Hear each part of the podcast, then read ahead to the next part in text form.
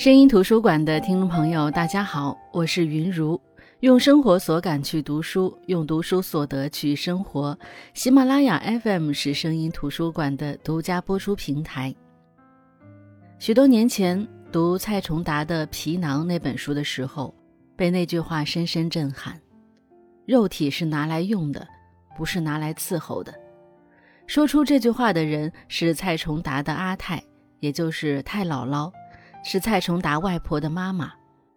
虽然这句话几乎成为《皮囊》那本书的书眼，但我相信更多的人当时是被蔡崇达笔下的父亲、母亲所打动，只是在合上书本的时候，时不时会想起阿泰这两个字，以及一个瘦削的老太太的形象。时隔八年之后，蔡崇达继《皮囊》之后的新书《命运》面世，我们才有机会真正认识阿泰。命运这本书就是以九十九岁的阿泰一生的故事为主线，串联起闽南沿海小镇几代人的人生故事、命运选择和时代浮沉。阿泰名叫蔡乌楼，出生在福建泉州的一个沿海小镇，在九十九岁即将走到人生尽头的时候，和自己的曾外孙，也就是作者蔡崇达谈起了自己的这一生。他十五岁时被神婆预言命里无子无孙无儿送终，当时阿泰的阿母听到后气急，抓住神婆问：“谁说的？”神婆说：“是命运说的。”当时十五岁的阿泰很生气，撸起袖子，两手往腰间一叉，脚一跺，说：“那我生气了，我要和他吵架了。”所以，和命运吵架。几乎是阿泰一生的缩影，因为阿泰的这一生是与命运抗争的一生。阿泰，也就是蔡乌楼，他小时候是在跟着阿母去各种庙里转圈的过程中一天天长大的。那时候海边修了很多庙，每个庙里供奉的神明不同，大家对神明很依赖，会有很多人遇到问题去庙里寻求帮助，把难处说给神明听。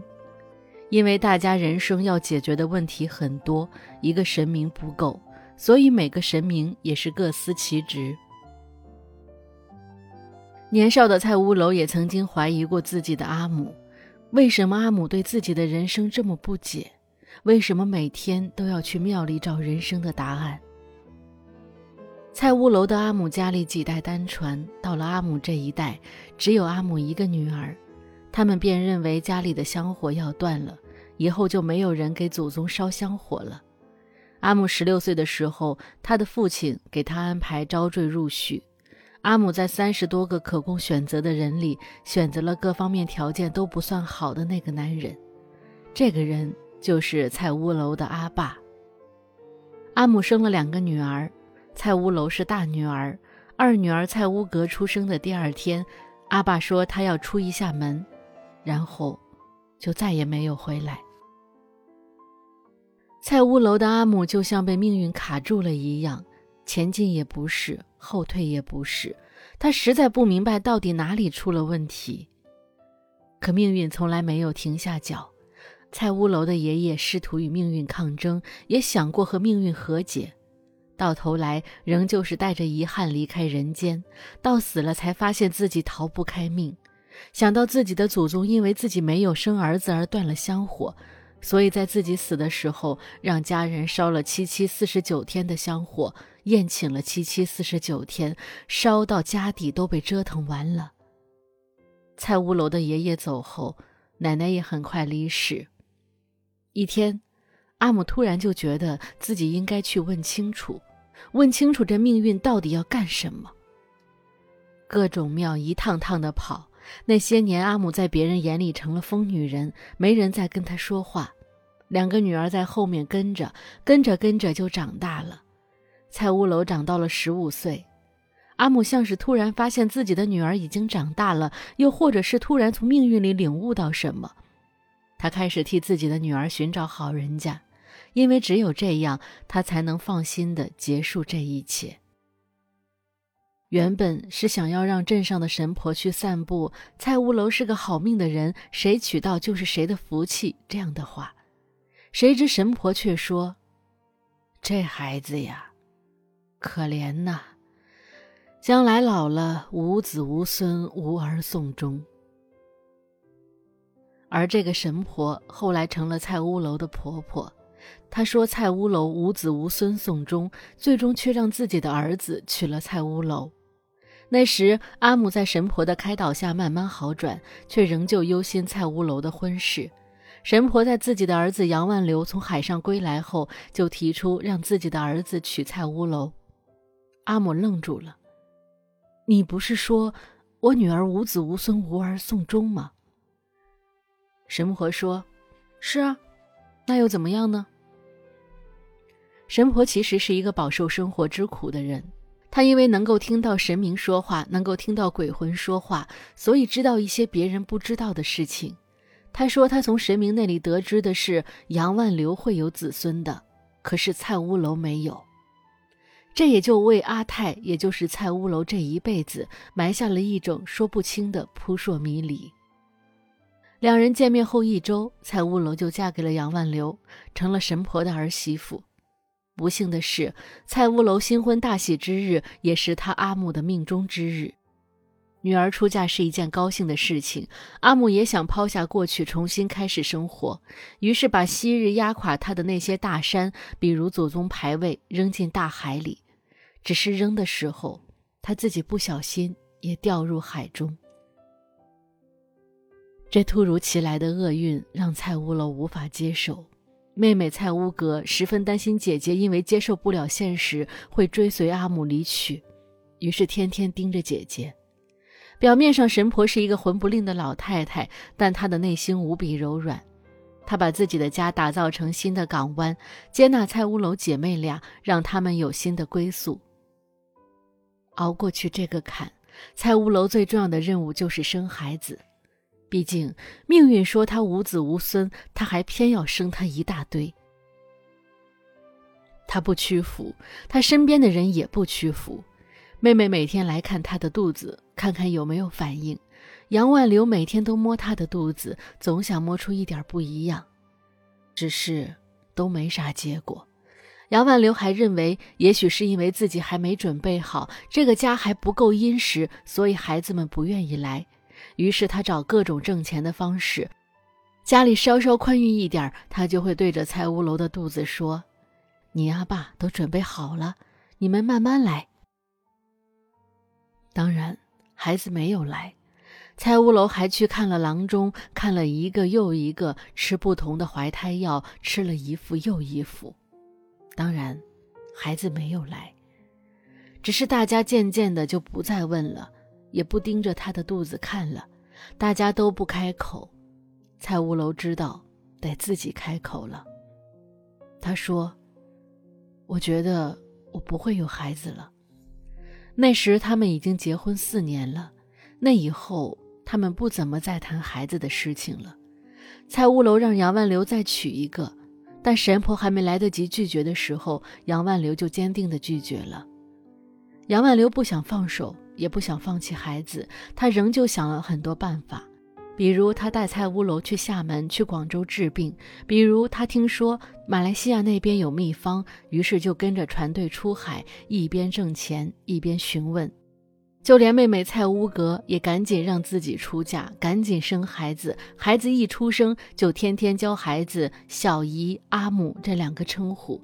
孩子一岁还没经过丈夫同意，就抱过来给姐姐当儿子。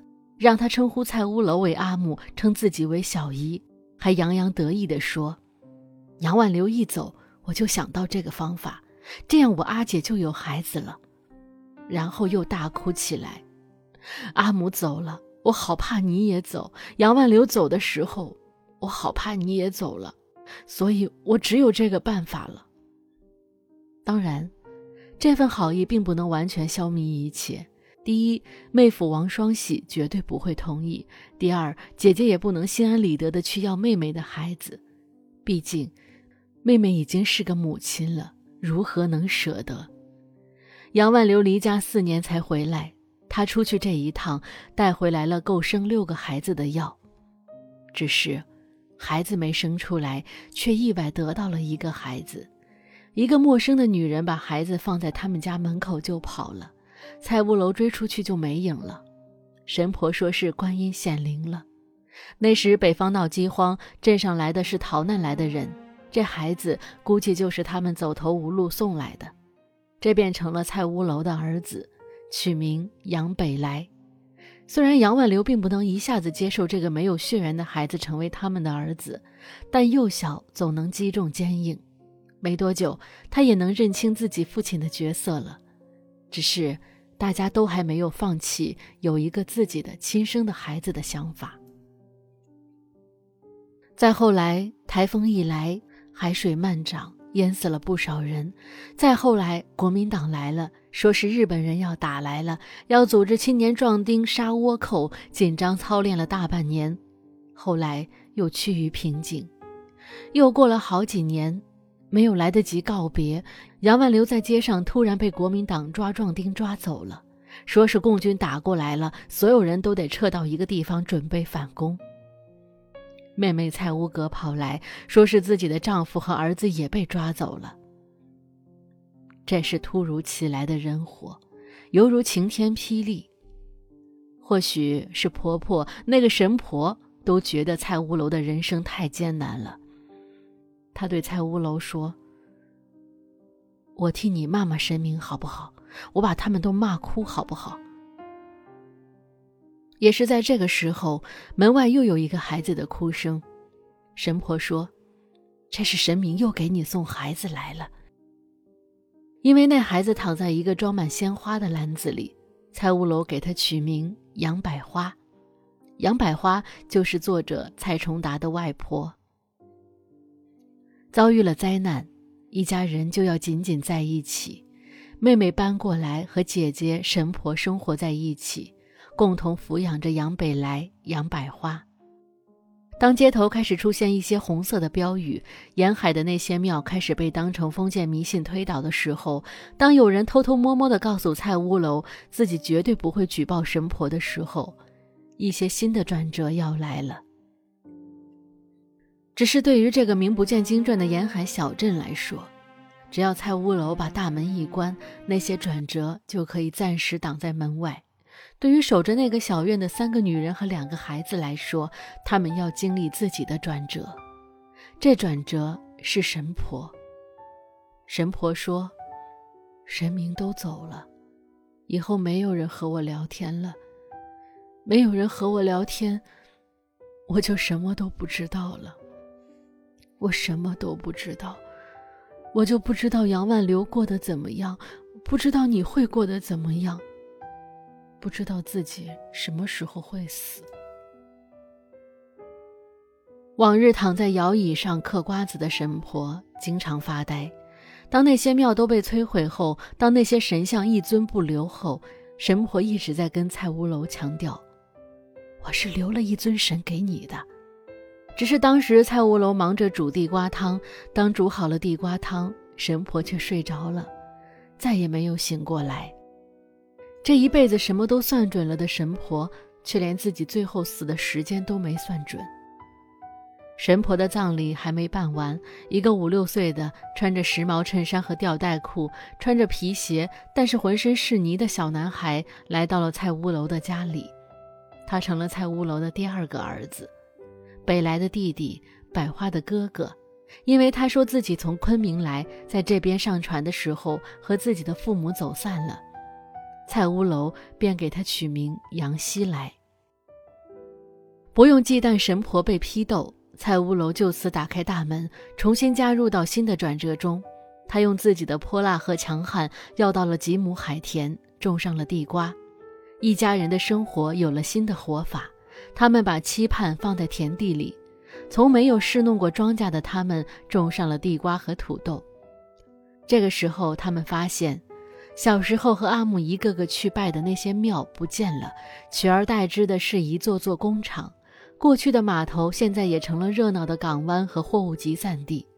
蔡屋楼就去码头卸货挣钱，孩子们也力所能及的干活，时不时挣点零用。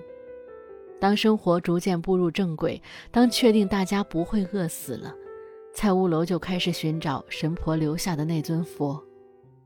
书中蔡崇达写道：“之所以着急找神明，因为我是认识命运的。我看过我爷爷的命运，也看过我奶奶的命运，我看过我阿母的命运，也看过那神婆的命运。我知道的。”命运不会只是条潺潺流淌的溪流，它会在经过某个山谷时就突然坠落成瀑布，还可能在哪个拐弯后就汇入大海，消失不见了。最终，这命运的急转直下落在了百花身上。百花其实是一个受宠的小孩子，阿母和小姨爱他，两个哥哥争相宠他。虽然没有说明，但他们彼此都知道。大家疼爱百花，不仅是因为百花懂事惹人爱，还因为他们有一个共同的想法，那就是起码要有一个人来代表我们所有人活得很好。百花就是全家人活得很好的样子。可是百花病了，高烧不退，被诊断为小儿麻痹症。与此同时，蔡屋楼在厕所找到了神婆留下来的那尊佛。也许是神明庇佑，鬼门关里闯一遭，百花活了过来，但腿废了。如果坚强忍着疼，还有机会站起来。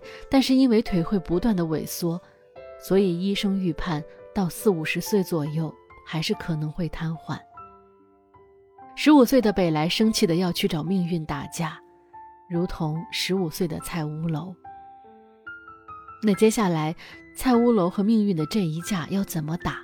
命运又会出什么招呢？声音图书馆下期我们继续来分享蔡崇达的命运。